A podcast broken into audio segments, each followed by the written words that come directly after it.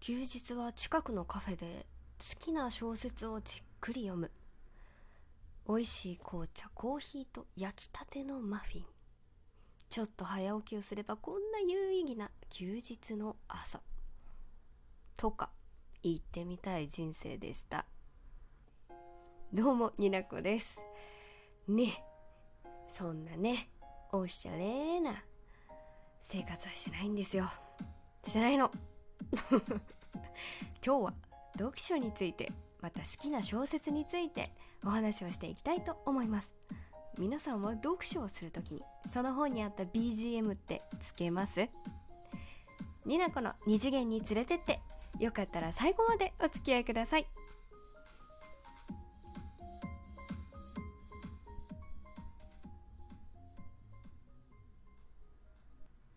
マシュマロちゃん読みます。声と雰囲気が大好きです。応援してます。虫師の会が好きです。ありがとうございます。二次元とは少し違うかもしれませんが好きな小説などお聞きしたいです。すでに出ていたらすみません。というわけで嬉しいマシュマロありがとうございます。いいんです。メッセージを送ってくださるなんてもう私に文字も時間も思いもくださってもうそれだけでハッピーでございます。嬉しいです。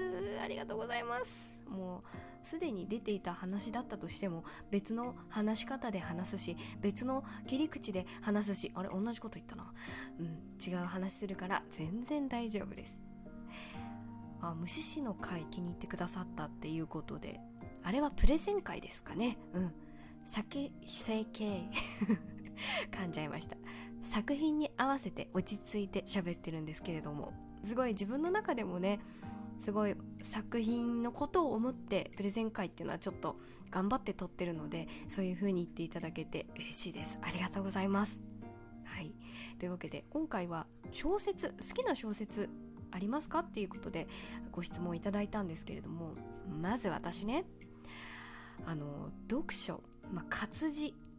不得意。得意じゃないんですよね。これね。嫌いではない。ここ難しいところだと思うんです。あの嫌いじゃないのよ。なん、うん、嫌いじゃない理由としては読め全く読みたくないってわけじゃないので。ただ効率悪くないみたいな。なんか一つのストーリーを読み読み上げるのに私めちゃくちゃ時間がかかってしまうっていうところがあってちょっとね多分文字を読み慣れてないんですよね。読書をしてきてないから。小さい時はね結構読書していたと思うんですけどね。ただ図書館とか本屋さんとかはすごく好きなんです。匂いとかなんだろうレイアウトとか。雰囲気とか？うん。まあ、このような番組「二次元に連れてって」などをしておりますので別にね、まあ、映像作品に限らず、まあ、二次元ですよ本だって。好きです。ただまあ映像の方に映像、うん、とかイラストとかそういう方に熱を持っていかれているところはございます。はい。まあそんな中でもまあ本って言ってもジャンルっていろいろあると思うんですけれども今回マシュマロいただいた方小説好きな小説は何でしょうかって言ってくださってるんですけれどもまさにね小説ストーリーファンタジーは好きです。はい。学生の時特にんな中学生小学生の時は覚えてないな。うん中学生高校生の時は確かね「ハリー・ポッター」とか山田裕介さんのあのホラーライト小説みたいなのがすごい流行ったんですよね。で「ハリー・ポッター」シリーズもそうだしあの山田裕介さんがこう書かれてる、まあ、特に「リアル鬼ごっこ」最初のデビュー作じゃないかなあもうすごくサクサク読んでたしやっぱりなんかこうみんなも読んでるしえこう早く読んだ方がいいよみたいな雰囲気があったので すごくね楽しんで読んでた記憶がありますね。ただねあの「ハリー・ポッター」に関して言うとカタカナのキャラクターを名前覚えるのがすごい苦手であの私世界史とかも苦手なんですけど あのカタカナひっくり返して覚えちゃったりとかしていつもねなんか「ハリー・ポッター」読んでてこいつは誰だっけ？これは誰だっけ？私はシリウス・ブラックが好きだななんかそうやってあのなんだっけ？前後ろに後ろじゃない前の方にこうキャラクターの名前とか書いてるのあそこをめちゃくちゃめくって読んでた記憶がありますね。まあそういった読書をした経験が少ない。そんな私でもまあいろんな小説に出会うことはありました。で読み切った本もまあまああります。まあまあそんないっぱいじゃないけどね。でその中でも好きだなって思ったその気持ち実際ねストーリーどうだったか結末どうだったかって言われるとめちゃくちゃ自信ない部分があるんですけど印象にめちゃくちゃ残ってるっていう作品が2つともう直近で読んだので、うん、ストーリーの結末も知ってるし好きだなって思う作品が、えー、あります。3つご紹介したいと思います。ちょっとね BGM を変えてご紹介させていただきたいと思います。はいでは3つ紹介したいと思います。1冊目三鷹くんと私。銀色夏。あ夏尾さんかな？あのすごい小説あの書かれた方のお名前間違ってたらすいません。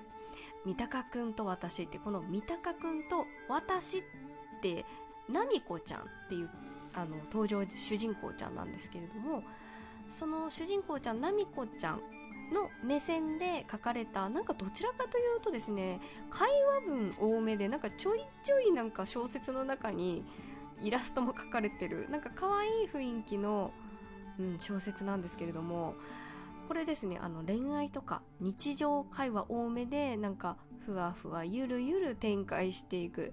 いやうんあんま展開しないかもな。特に何も起こらない。でも何か癖になるっていう。小説。小説？うんですね。三鷹くんシリーズもう一冊あったような気がします。結末どうなったかあんまり覚えてないんですけどあの大人になってまた買って今手元にありますのでちょっと本当にね時間見つけて読み直したいとは思っているんですよ。三鷹くんと私これが1冊目でございます。2冊目。これはね大学生の時に出会ったような気がするけどビブリア古書道の事件手帳三上円先生の作品でございます。もうこれ出会ったの多分私文庫本になってからだと思うんですけれどもシリーズもので、うん、結構関数出てるはず。うん。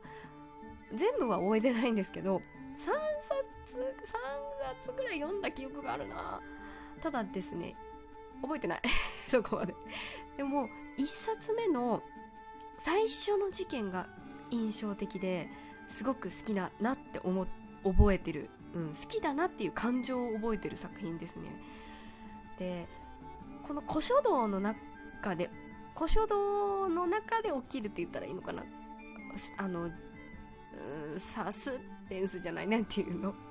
あのストーリーなんですよ。あのミステリーね、うん、で本の中でその本を説明されてるっていうちょっと不思議な感覚を得られるような作品なんですけど古書古い本の、えー、がどういう風な話でっていうところからこの本を手にした人々がどういう、ね、人生を追ってるかまでなんかこう物語の中で物語が展開してエモっていう感じの作品だったのをすごく印象的で好きだなっていうのでこの作品をあげたいなと思ってます。で3つ目。十二国旗でございます。十二国旗月の影。合ってるか？合ってるか？合ってるんだ合ってるんですか？月の影。影の海。これはですね小野冬美先生でございますね。ラジオトーカーさん。葉月さんのおすすめで第1シーズン、えー、上下巻はなんとか読み読み切りました。あのー、いつ読み切ったんだっけ？うん夏前には読み切ってるはずです。はい。ストーリー世界観大好きなファンタジーものだし作り込まれてるし大好きっていうのは分かってるんですけどあのねこうネックな点と言いましてはこの上下巻まあ、物語の最初のま導入にもなりますし、えー、この多分ね小野冬美先生のこの十二国旗シリーズっていうのはめちゃくちゃ出てるのであのそれについてはあの葉月さんのトークを貼っておきますのでぜひ聞いていただけたら熱量とともにですねあのストーリーの素晴らしさが伝わると思うんですけれどもあの私がなかなか読み進められなかった理由、えー、この後話すものにもつながるんですがこのストーリーご都合主義が一切なくて主人公ちゃんが辛い目に遭いすぎて気持ちが引っ張られてなかなか読めなくて。ネズミの楽勝に会ってからは割とサクサク読めたかな、うん、でこの十二国旗を読んだ時に私なりに読書を盛り上げる方法っていうのが見つかりまして BGM を変えた理由にもなってます。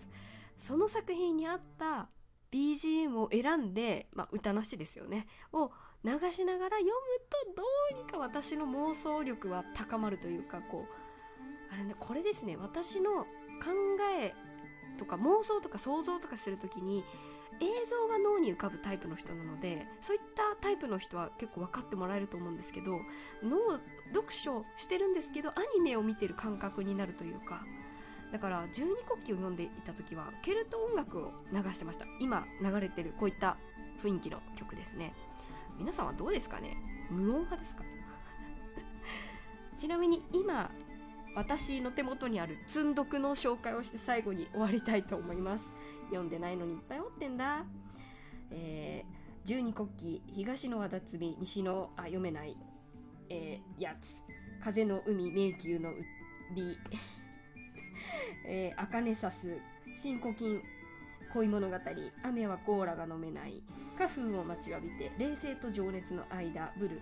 冷静の冷静と情熱の間ロッソ。昔流行ったものまで 持ってます。もう私が読書に関して冷静と情熱の間なんですよね。何を言ってるんでしょうか。どんどん集中力が低下してるんだけどなかなかね難しい。というわけで読書の話でした。